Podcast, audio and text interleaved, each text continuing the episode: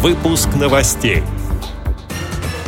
На сайте ВОЗ опубликована информация о работе лечебно-профилактических учреждений общества за прошлый год. Инвалиды по зрению Чеченской Республики посещают курсы компьютерной грамотности. В Грязинском филиале ВОЗ знают все о чайных традициях. Исполком Паралимпийского комитета России принял решение отправить на игры в Корею 33 спортсмена. Далее об этом подробнее в студии Анастасия Худякова. Здравствуйте! Всероссийское общество слепых опубликовало материал о работе лечебно-профилактических учреждений за прошлый год. В 2017-м в санаториях ВОЗ поправили здоровье более 7 тысяч человек. Удалось заключить более 120 государственных контрактов с органами власти из 60 регионов. Большое внимание в здравницах ВОЗ уделяется лечебно-диагностическим методикам. Существенно расширены возможности лабораторных и эндоскопических исследований. Уделяется большое внимание ремонту и реконструкции зданий, сообщает пресс-служба ВОЗ.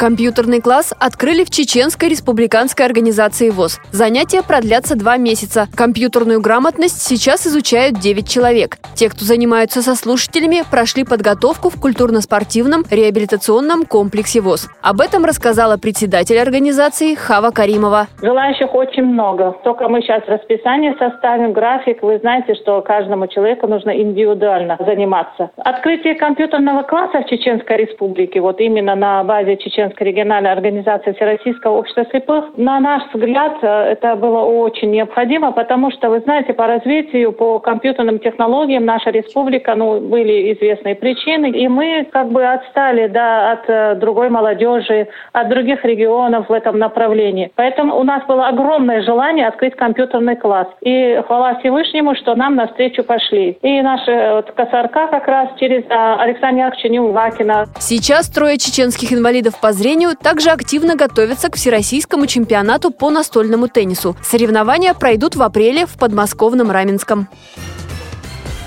В Грязинском филиале Липецкой областной организации ВОЗ прошла вечеринка, участники которой узнали все о традициях приготовления чая, обычаях и истории его появления. Гости встречи смогли поучаствовать в конкурсах и викторинах. В одном из состязаний нужно было отгадать автора стихотворения о чае. Об этом напитке в свое время писали Пушкин, Блок, Вяземский и другие. Русское чаепитие по традиции не проходит без шуток и загадок. За правильный ответ участники получали сладкие сюрпризы. А еще был конкурс по дегустации варенья из абрикосов, вишни, смородины и не только. Праздник закончился песнями и дружеским чаепитием.